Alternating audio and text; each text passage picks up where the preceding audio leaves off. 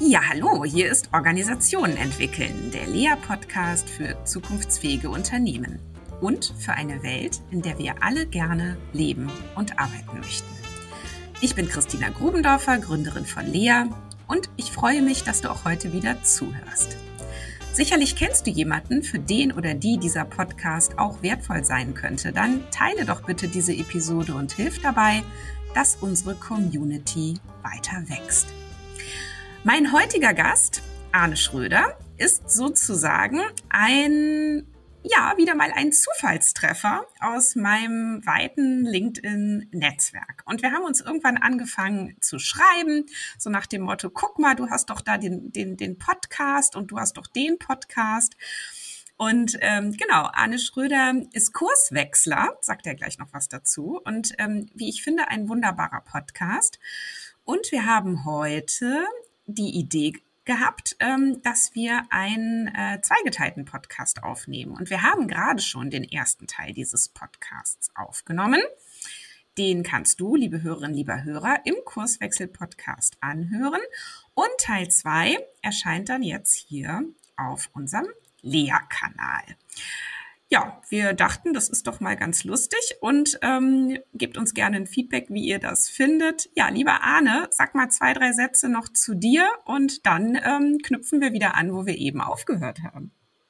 So machen wir das. Danke, Christina. Ähm, ja, du hast schon gesagt, ich bin, ich bin Kurswechsler. Ähm, und das ist nicht nur Podcast, sondern wir als Kurswechsel helfen auch Unternehmen dabei, so ganz platt sage ich häufig, Arbeit besser zu machen oder wir, wir nutzen den Claim, Arbeit wertevoll zu machen.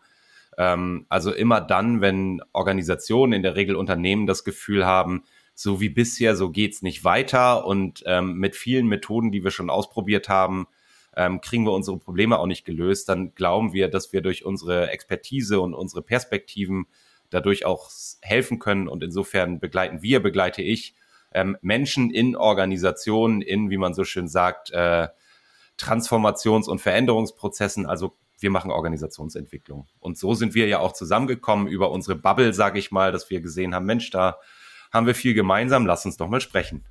Ganz genau.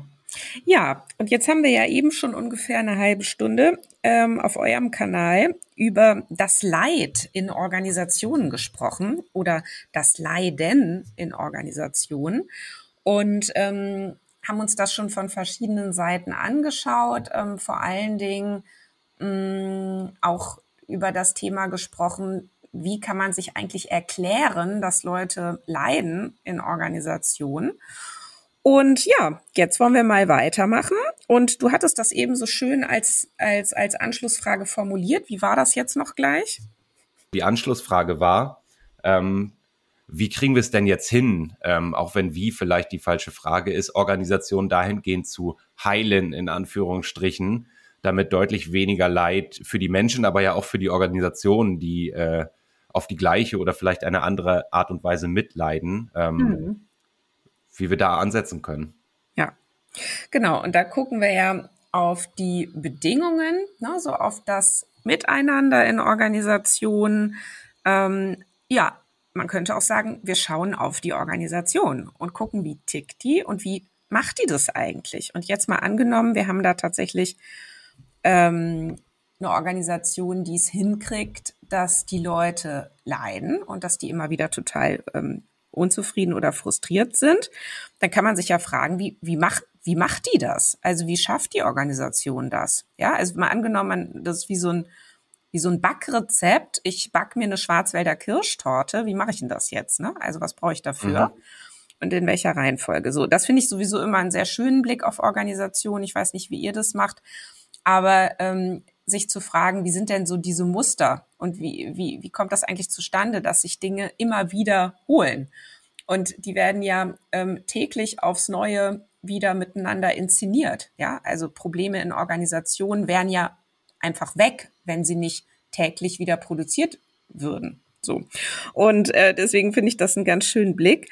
Und vielleicht noch mal so dieses, woran merken wir das denn überhaupt? Und ähm, du hattest vorhin einmal schon diese ähm, Gallup-Studie angesprochen. Ähm, Symptome sind ja, ne, wovon die ja immer sprechen, ist diese innere Kündigung, glaube ich. Ne? Mhm. Und ähm, aber es gibt ja noch weitere, so dieses ähm, in so eine Widerwilligkeit gehen, in so, so einen Zynismus reingehen oder auch in so eine Kälte oder im schlimmsten Fall sogar in ein Büßen lassen ähm, und das andere äh, quasi äh, äh, spüren lassen, welche Frustrationen man man selbst hinnehmen musste. Ja, ähm, das das sind ja auch Dinge, die die vorkommen tatsächlich. Und was ich eigentlich auch noch interessant als Phänomen finde, sind diese Graswurzelbewegungen. Also die könnte man ja mhm. auch hier einordnen als nämlich so ein, ähm, da verbünden sich die Betroffenen und wollen jetzt diese vermaledeiten Zustände in der Organisation ähm, irgendwie verändern. Mhm. So. Ja, vielleicht das erstmal so als Gedanken. Also die Frage ist, wie schafft die Organisation das denn jeweils, ähm, das hinzukriegen, dass die Leute so leiden? Welche Erfahrungen hast du denn da oder welche Beispiele, wo du sagst, das passiert ja immer mal wieder oder typischerweise sind das die oder jene Vorgänge? Ja, also ich, ich würde äh, gerne mal so anfangen. Du hast von Mustern gesprochen. Und äh, wir alle, glaube ich, äh, kennen so Sprachmuster, die irgendwie auch schon Leid ausdrücken. Sowas wie Bergfest. Da ist jetzt mal die Hälfte der Woche geschafft. Das haben wir irgendwie rumgekriegt. Dann, der Mittwoch, äh, ja. ja, ja, der, der, der Mittwoch. Und dann okay. gibt's dieses, das kenne ich, hoch die Hände Wochenende. Ähm, also, wie schön, ich habe die Woche geschafft, endlich äh, kommt die schöne Zeit der Woche und so weiter. Und ich habe kürzlich gerade gelernt, dass es einige gibt, die nennen den Donnerstag den Vize-Freitag, weil ja schon fast Wochenende ist. Und irgendwie fühlt es sich ja so an, wie alle arbeiten darauf hin, nicht mehr arbeiten zu müssen. Und da finde ich, da ist das Leben auch irgendwie zu kurz für einen scheiß Job. Ähm, mhm. Aber in diesen, in diesen Sprachmustern steckt ja so viel Leid drin. Ähm, und jetzt hast du gerade gesagt, Graswurzelinitiativen. Ich finde es ja, äh,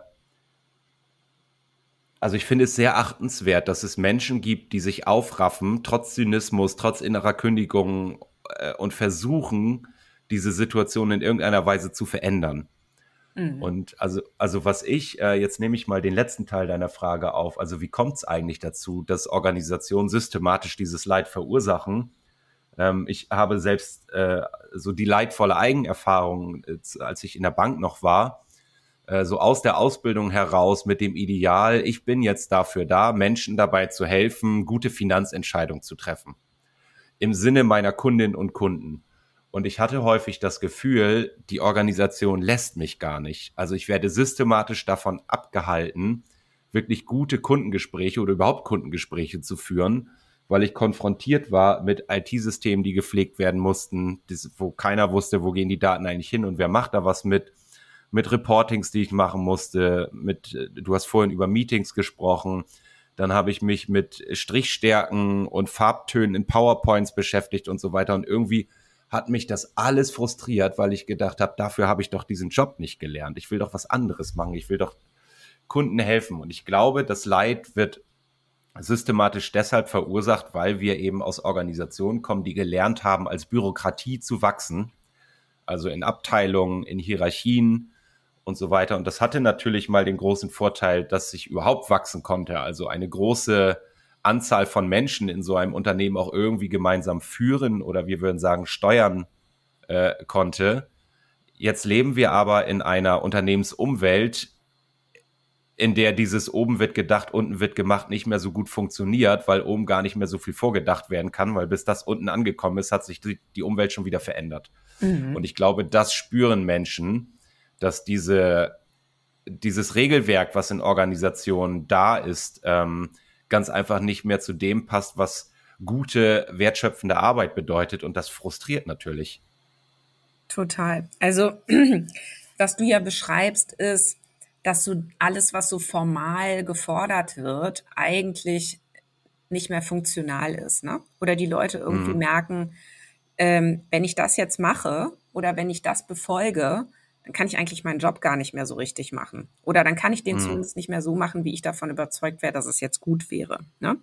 Und was ja dann passiert, ist, dass sich ja parallel zu diesen formalen Strukturen informelle Strukturen ausbilden, die das kompensieren sollen, ein Stück weit. Ja. ja? Das heißt, auf der einen Seite können, sage ich mal, ähm, sehr nützliche informelle Strukturen passieren. Zum Beispiel, ich ähm, lerne, wie ich so ein IT-System austrickse oder so ein Reporting, ähm, mhm. so dass ich so, ne, so diese typischen Workarounds. So, eigentlich müsste ich jetzt noch diese Checkliste ausfüllen, aber ich weiß, wenn ich jetzt hier und da noch zwei Klicks mache, dann kann ich die Daten vom letzten Mal übernehmen oder sowas, ja. Mhm. Und zack, bin ich damit fertig. So, Schwachsinn ja. und dann kann ich wieder meine Kunden beraten. So, das ist vielleicht was, ähm, aber die Frage ist ja, was erzeugt das auch auf einer kulturellen Ebene? Also so kulturell im Sinne von, wie gehen wir miteinander um, ne? was bewerten wir eigentlich als gut, was bewerten wir als schlecht, welche Stimmung macht sich breit. Und das erzeugt ja auch so eine totale, also so ein, so ein Misstrauen gegenüber der Organisation und der Fähigkeit der Organisation, gut in der Lage zu sein, zum Beispiel gute formale Strukturen aufzubauen. Ja. Mhm. Oder man fängt dann plötzlich an, ähm, äh, sich zu verstecken und und, und dieses Verstecken erzeugt dann bei den Kollegen vielleicht auch wieder sowas wie, hm, was macht die denn da? Oder was macht der denn da? Ja. Und mhm. dann gibt's vielleicht so eine Einladung von, da könnte mich einer verraten oder da könnte mich jemand verpfeifen. Ich habe mal ähm, das vielleicht noch als einen Satz, ein Beispiel mal noch ähm, äh, gehört. Da wurde in einer Organisation unter Kollegen Strichlisten darüber geführt, welche Kollegen wie oft am Tag rausgehen, um eine Zigarette zu rauchen. Mhm. Da kann man sich ja schon mal ausmalen, wie da so die Stimmung ist, da zu arbeiten und wie die Leute da so miteinander umgehen. Ja, wieso machen die das? Ja, weil es tatsächlich eine total strenge Arbeitszeitregelung gab, die ähm, dafür sorgte, dass man wirklich total äh, äh, eisern seine Stempelkarte benutzen musste, um eben seine Viertelstunde Kaffeepause zu machen.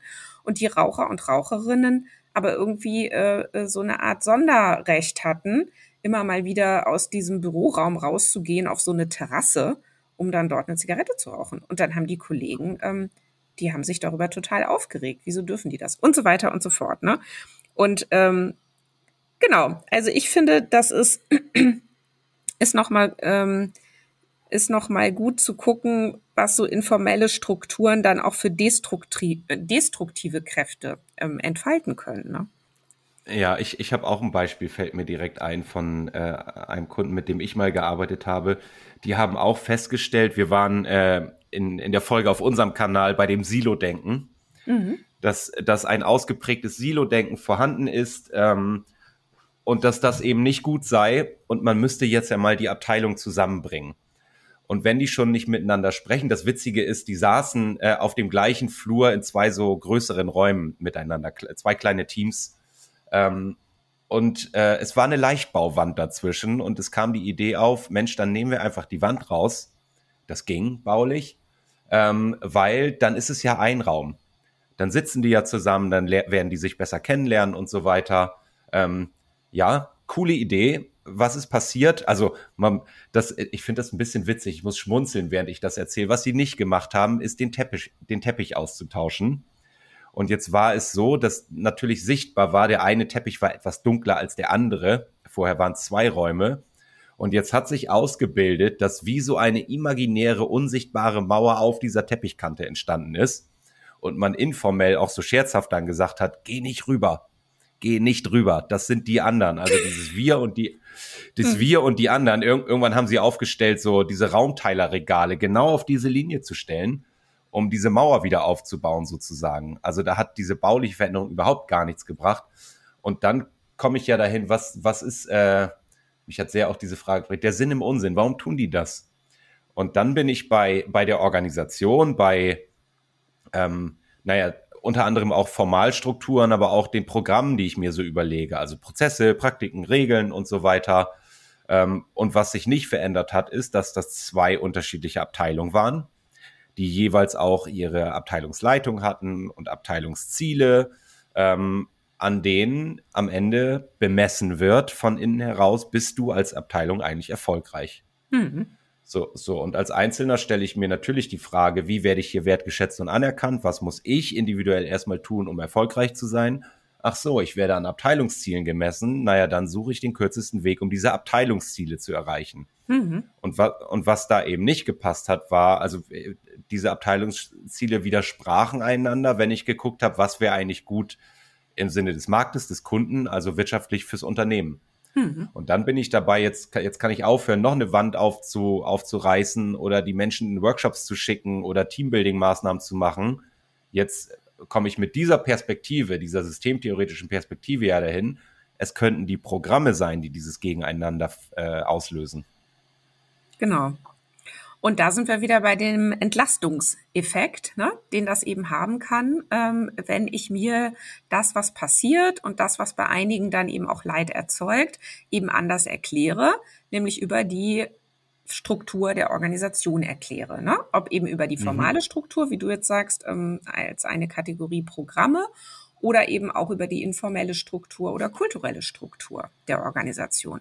Und ich finde im Übrigen Kultur, ähm, das wird ja oft so, so weggesprochen als, ja, ach, die Kultur, ne, das sind ja hier so diese, das ist ja so dieses weiche, die, diese, diese weichen Faktoren, ja, so. Mhm.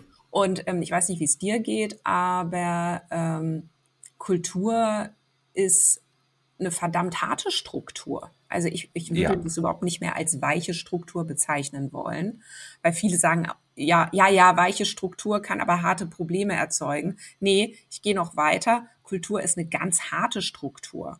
Wieso sagen mhm. wir weich? Weil sie sich so der Versprachlichung entzieht, wenn wir uns nicht ganz viel Mühe geben, sie tatsächlich mal zu analysieren und zu benennen ja. Mhm. Und, ähm, und weil es eben auch häufig ähm, so in der gängigen Organisationslehre ein bisschen zu kurz kommt, ne, oder sehr zu kurz kommt, zu sagen, ähm, das gehört ja zur Grundausbildung BWL, ne, zum Beispiel, äh, zu mhm. sagen, wie kann ich eine Kultur eigentlich beschreiben und in Worte fassen. So. Mhm. Aber das vielleicht so als kleiner Exkurs, ähm, weil die Kultur ähm, finde ich, ist eben wie so eine, ja, es ist eben so wie die Bodenbeschaffenheit in der Organisation. Ne? Und auf dieser, äh, auf diesem Boden können eben bestimmte Dinge wachsen und andere können eben nicht wachsen. Und da kann ich mich auf den Kopf stellen und mit den Beinen wackeln. Bestimmte Maßnahmen werden einfach nicht greifen in bestimmten Organisationen, weil die nicht zu der bestehenden Kultur passen. Ja, auch wenn ich es gern hätte. So. Ja, also wo, wo ich total bei dir bin, ist das mit der harten Struktur. Ähm, und viele, viele Menschen, die schon mal in einem Veränderungsprozess äh, gesteckt haben oder ihn vielleicht auch initiiert haben, werden feststellen, dass Kultur teilweise sogar verhärtet ist. Also dieses Gefühl, wir haben jetzt ganz viel, wir haben vielleicht eine Reorganisation gemacht, aber irgendwie will die Kultur noch nicht so mitziehen. Das ist ja eine spannende Beobachtung. Insofern ist also die weiche Struktur sind eigentlich die, die Formalstrukturen, weil die kann ich ja mit, äh, mit ausreichend Macht, wenn ich sie habe, genau. von, von heute auf morgen verändern. Also ja. die, die sind relativ beweglich eigentlich, aber Kultur ist ja so, das hat eine gewisse Latenz und man hat sich das über viele Jahre eingehandelt, wie man denn so tickt und zu sein scheint. Und äh, ich glaube, das ist auch, das, das spüren viele, die jetzt gerade, ähm, und die Tendenz ist ja da in vielen Unternehmen, äh, sich äh, zu restrukturieren, also deutlich dezentraler mit crossfunktionalen Teams zu arbeiten, dass sie feststellen, die Kultur, die braucht ein bisschen, bis sie irgendwie da auch neue funktionale Muster ausgeprägt hat. Also da wirkt ganz oft noch sehr viel Altes mit. Und da ist ja spannend, ähm, wo kommt das her? Also wie haben wir uns das eingehandelt? Ähm, und wo ist vielleicht der blinde Fleck in so einem Veränderungsprozess, der am Ende verhindert, ähm, dass auch Kultur sich anpasst an neue Gegebenheiten? Mhm. Ja. Ähm, mir, mir, kommt gerade so ein Gedanke, vielleicht hast du Lust äh, mitzumachen, ähm, dass wir mal suchen, was sind denn vielleicht noch so, also gibt es so Symptome äh, dafür, dass man sagt, wenn, wenn das auftaucht in einer Organisation, dann kann man mit einer ziemlich hohen Wahrscheinlichkeit davon ausgehen, dass die Leute dort äh, ein Stück unzufrieden sind. Gibt es sowas? Ne? Also bei aller, also jetzt widerspreche ich mir ja gerade selber auch, ne? so äh, zu mhm. unserem ersten Teil, wo ich gesagt habe, na ja, also die einen finden das dann halt gut, die anderen finden es nicht so gut oder die einen passen dann halt, die anderen passen dann halt nicht. Aber jetzt frage ich mich gerade selber noch mal, gibt es trotzdem so auch aus unserer Erfahrung einfach so bestimmte Dinge, die, wenn die auftauchen, werden wir schon misstrauisch, ne? also so mit Blick von außen. Oder mhm. haben dann schon mal so die Hypothese, oh, wahrscheinlich, wahrscheinlich sind da viele Leute unzufrieden oder leiden. So, und ich denke jetzt nämlich, also um das auch zu sagen, wo ich gerade so herkomme, jetzt gerade so ein aktuelles, ähm, aktuelle Organisation im Blick ähm, oder eine, die wir aktuell begleiten als Lea, wo ähm, im Prinzip alles ab, also alle unter dem Vorstand sind sozusagen irgendwie zahnlos. Alle mhm. gucken immer nach oben, ja, und warten drauf, was dieser Vorstand entscheidet. Und das muss man sich mal klar machen, da sind über 30.000 Leute in dieser Organisation. Oh wow, ja. Ja, und da ist eine mhm. zweite Führungsebene, die in Gesprächen mit uns immer wieder erzählt, wie wenig sie sich eigentlich für voll genommen fühlt, wie wenig ihre Impulse gehört und ernst genommen werden. Und die sind ständig damit beschäftigt, auszuloten, ne, auf so einer mikropolitischen Ebene. Wie muss ich jetzt meine Idee, das, was ich glaube, was für mein Land oder so, für das ich zuständig bin als Manager, was mhm. da jetzt das Richtige wäre, wie kriege ich das jetzt verkauft im Vorstand, weil ich davon ausgehen muss, dass diese Vorstände alle eine ganz unterschiedliche Position haben und sich, äh, äh, ne, und da muss ich quasi immer vorher überlegen, ähm, wer, welcher dieser Vorstände wird denn jetzt meiner Meinung am ehesten sein und so weiter. Also ich will das jetzt gar nicht noch weiter ausschmücken, aber heißt, da geht der Blick immer nach oben und wenn ich sowas sehe, und das kenne ich auch aus anderen Organisationen, dann denke ich mir immer, meine Güte, das ist ja der Wahnsinn, ja. Also mhm. da, da kann man doch mit einer ziemlichen Wahrscheinlichkeit davon ausgehen, dass da doch einiges Leid erzeugt wird. Absolut, absolut. Also ich, ich bin zutiefst davon überzeugt, dass Menschen, äh, ich formuliere das mal ganz einfach, bestrebt sind, einen guten Job zu machen. Menschen wollen äh, arbeiten. Also da, dafür, das ist die Vereinbarung, die man äh, zwischen, zwischen äh, Mitarbeitenden und Unternehmen trifft. Das ist ein Arbeitsverhältnis. Ich komme, um zu arbeiten. Und ich glaube, frustrierend ist äh, alles in Organisationen, was Menschen davon abhält, genau das zu tun. Und das, was du gerade beschreibst, du hast gesagt, da geht der Blick nach oben. Ich würde synonym dazu auch sagen, der Blick geht nach innen. Ja. Also ich suche, mhm. ich suche in irgendeiner Weise eine Referenz für mein Tun. Soll ich so machen? Soll ich so machen? Habe ich das gut gemacht oder ist es besser, wenn ich so tue? Die wird gesucht immer in diesem, äh, du hast gesagt, beim, beim Vorstand, also oben oder in der Organisation. Ähm, und ich glaube, und das ist neu an dieser neuen Arbeitswelt, ähm, dass die da oben das auch oft nicht mehr wissen weil der Markt so komplex ist, weil die Probleme so individuell äh, verschieden sind, die Veränderungsdynamik so hoch. Ich brauche eigentlich diese Referenz für, was soll ich eigentlich tun im Außen. Also, weil das ja auch die Richtung ist, in die ich wirksam werden will. Und was ich häufig auch beobachte, ist, ähm, dass natürlich erkannt wird, oh, oh Gott, oh Gott, oh Gott, das wird alles komplex und jetzt brauchen wir mehr Steuerung und mehr Kennzahlen und mehr interne Referenzen. Ob die ganz oben angesiedelt sein müssen, sei mal dahingestellt. Vieles wird ja auch über neue KPIs und so weiter gelöst. Und Du hast eingangs gefragt, gibt es so Dinge, wo wir als Externe sofort skeptisch werden und sagen, das wird äh, Leid auslösen? Ich glaube ja, alle diese internen Referenzen, die nicht zu dem passen, wie naja, der, der Markt eigentlich tickt oder wie, wie Wertschöpfung funktioniert, also so ganz platt alles das, was Menschen davon abhält, ihren Job zu machen. Mhm. Und da gibt es wahnsinnig viel, so in dieser Werkzeugkiste des Managements, was sicherlich alles mal seine Daseinsberechtigung hatte, wo aber ja viele auch merken, mit den Tools und Werkzeugen aus der klassischen Betriebswirtschaftslehre kommen wir irgendwie, stoßen wir an gewisse Grenzen. Ja, ja, total. Weißt du, während du das jetzt erzählt hast, kam mir so ein Bild, und zwar kennst du noch so vom, von der Kirmes so diese, diese äh, Ding, Jaguarbahn hieß das, glaube ich, früher. Das ist quasi so eine Scheibe, da sind so Sitze drauf und dann äh, äh, dreht sich das so ganz schnell und man, man mhm. wird so nach außen gedrückt. Ne? Mhm. Und mhm. ähm, ich dachte gerade, äh, womit aber viele beschäftigt sind ähm, in einer Organisation, ist ja erstmal damit, ähm, in dieser Jaguarbahn zu, zu bleiben und nicht rauszufliegen. Denn, ja, genau. ähm, denn die Organisation hat ja diese starke Eigenlogik. Innerhalb ähm, äh, dieser Eigenlogik muss ich erstmal funktionieren. So, mhm. und das heißt, selbst wenn man das auf ein Minimum an Absurdität runterschraubt, ne? also mal angenommen, eine Organisation schafft es wirklich, dieses Management-Theater möglichst zu, zu lassen, mhm. ähm, ist es immer noch da. Das heißt, ich finde es total verständlich, dass Leute auch diese Innenreferenz beibehalten. Ja, weil, also ich kenne diesen Diskurs und ich kenne auch diese Forderung Außenreferenz. Ne? Ihr müsst euch ähm, auf die Kunden, auf den Markt richten. Äh, dort ist die Maßgabe, was doch gut ist zu tun. Ja. Und gleichzeitig geht das aber gar nicht. Nur Ne? Weil die Leute müssen eben aufpassen, dass sie nicht rausfliegen aus der Organisation. Und es gibt nun mal diese ganzen, und wenn es eben nur kulturelle Regeln sind, diese ganzen Dinge, an die man sich halten muss, diese ganzen Erwartungen, die man erfüllen muss, um überhaupt äh, innerhalb dieser Organisation einen Wertbeitrag leisten zu können. Ne? Und deswegen mhm. muss es, wenn überhaupt, so ein sowohl als auch sein, finde ich. Ja. Ja, ja, also äh, mir kommt in den Kopf, also da steckt die Frage drin, wie schaffen wir es eigentlich, dass ein Wir bestehen bleibt? Also wie gelingt es uns, wenn ich jetzt mal sage, alles, alles nach außen richten, alles auf den Kunden, Nutzerzentrierung, Markt äh, und so weiter.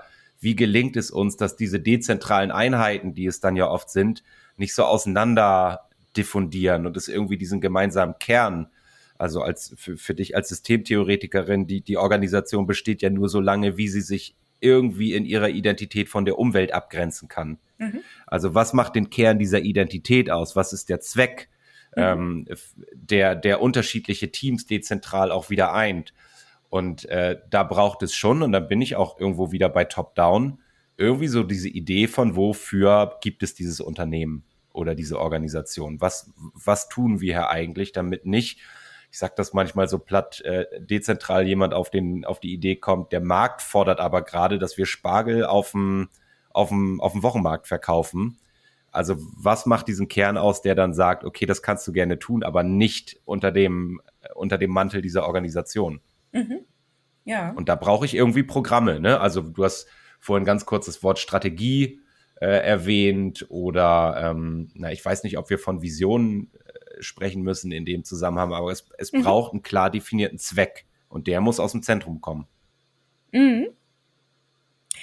Ja, ähm, ja, also ich habe gerade überlegt, gehe ich da jetzt noch mal rein, aber ich habe eigentlich noch mhm. mehr Lust, gerade noch mal weiter zu sammeln. Das finde ich nämlich gerade so schön, zu sagen, was mhm. sind so diese Symptomatiken, ne, die, mhm. die wir so vorfinden. So und da hast du jetzt gerade so dieses gehabt, ähm, eben diese sehr starke Innenreferenz und ähm, und was wir ja und was du jetzt ja auch ähm, schon ähm, gesagt hast, waren diese ganzen ähm, diese ganzen Systeme, die eingesetzt werden, um die Leute in irgendeiner Weise, ich sag jetzt mal, zu maßregeln, ne? Oder um irgendwie zu sagen, hey, ähm, äh, wir trauen euch das nicht zu, dass ihr das irgendwie alleine äh, entscheiden oder steuern könnt, sondern ihr müsst jetzt hier dieses Reporting oder so ähm, äh, mhm. äh, ausfüllen.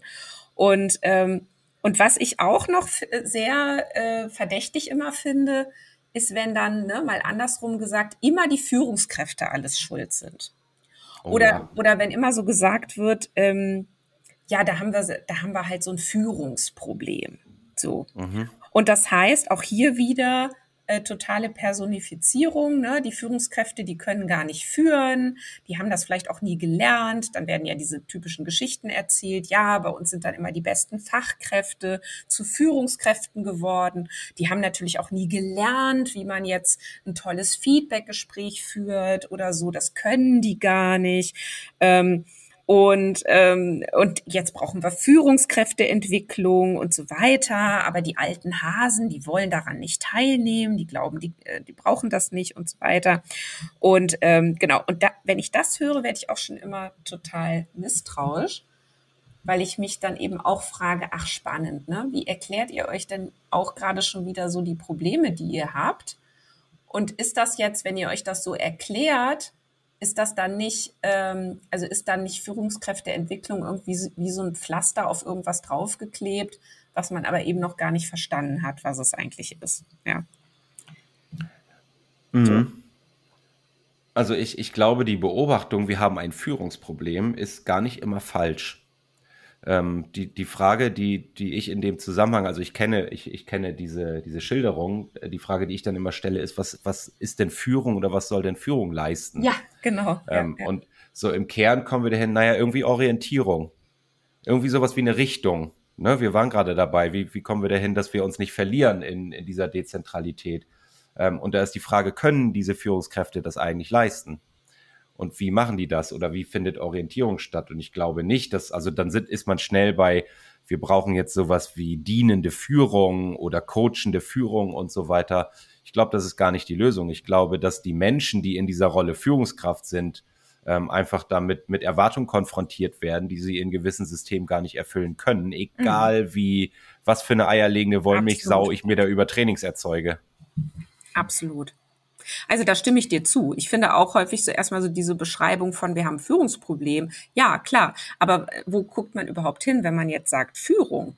Ja. Mhm. So, und das finde ich eben manchmal ein bisschen sehr reduziert, zu sagen, ähm, äh, da fehlt irgendwie so eine, da, da fehlt eine bestimmte Qualität an Mitarbeiterführung.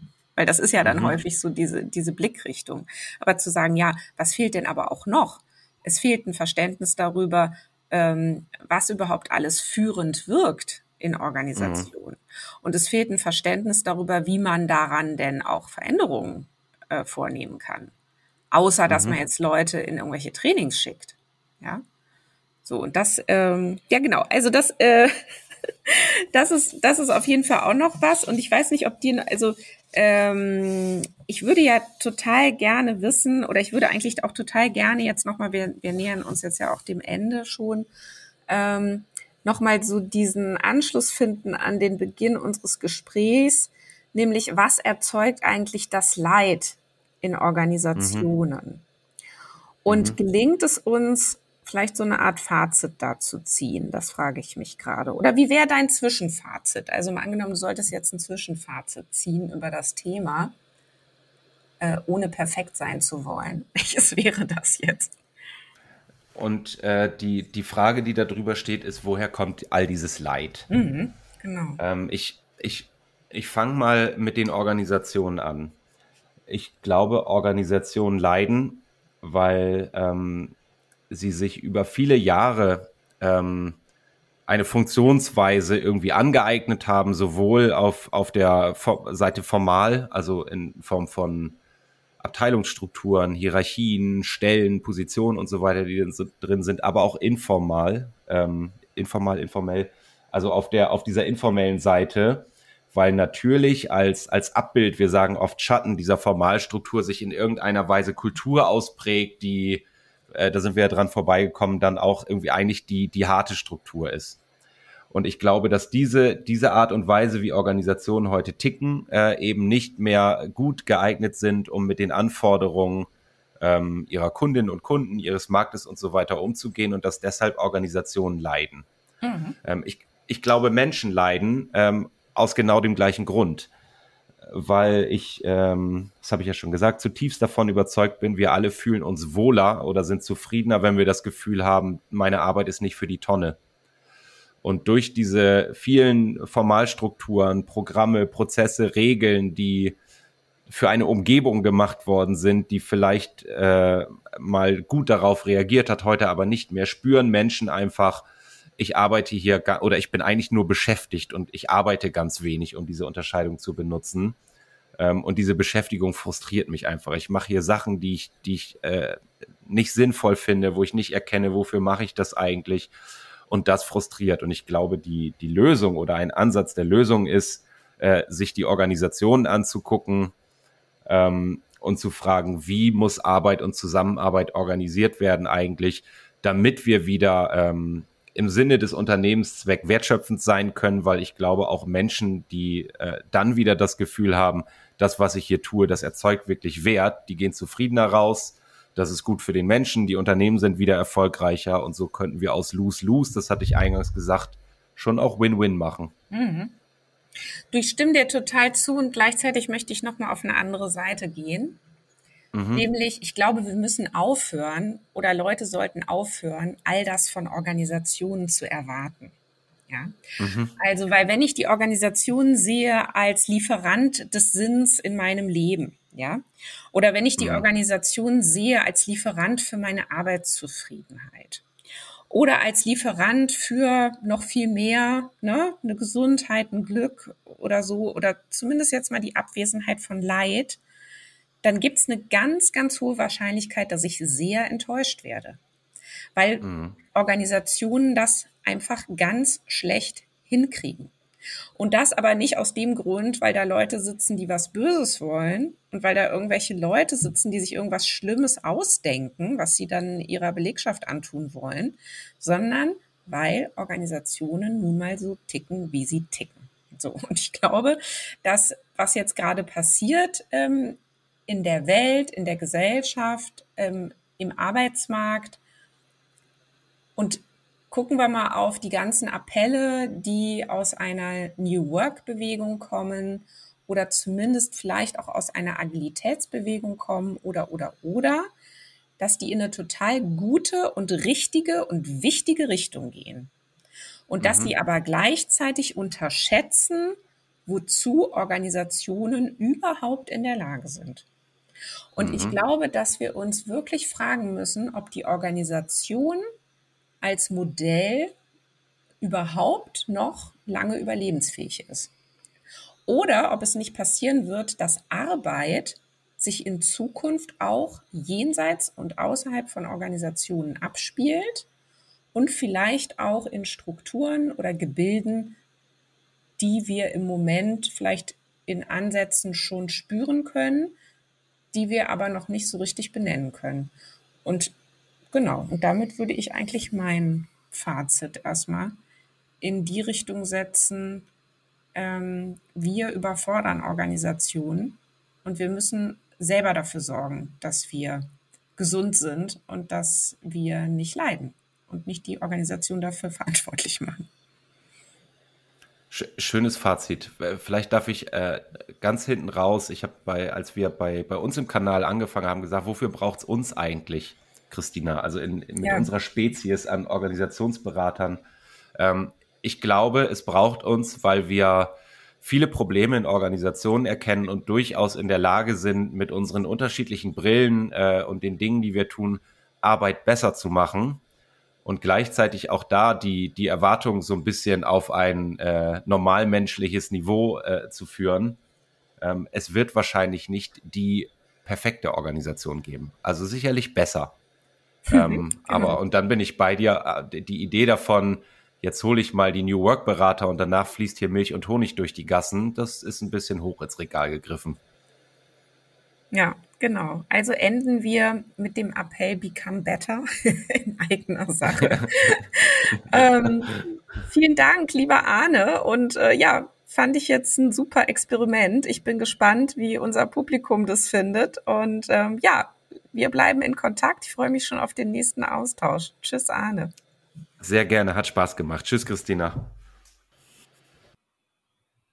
Ja, das war Organisationen entwickeln, der Lea-Podcast für zukunftsfähige Unternehmen. Danke, dass du wieder deine Zeit mit mir verbracht hast. Gefällt dir mein Podcast? dann würde ich mich riesig freuen, wenn du den Podcast in deinem Netzwerk weiterempfiehlst.